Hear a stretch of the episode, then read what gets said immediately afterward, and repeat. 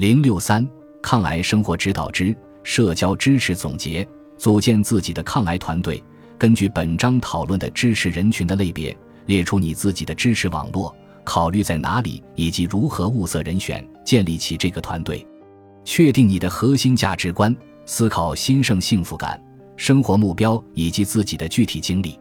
列出五六个字词作为生活的准则，然后再分别用一两句话阐述你的核心价值观，并说明如何更好地将其与日常行为协调一致，向他人提供支持。支持他人和接受他人的支持都能带来生命和健康的益处，对此不能轻视。可以考虑和身边的人组建一个团队，一起做志愿服务，每个月几个小时。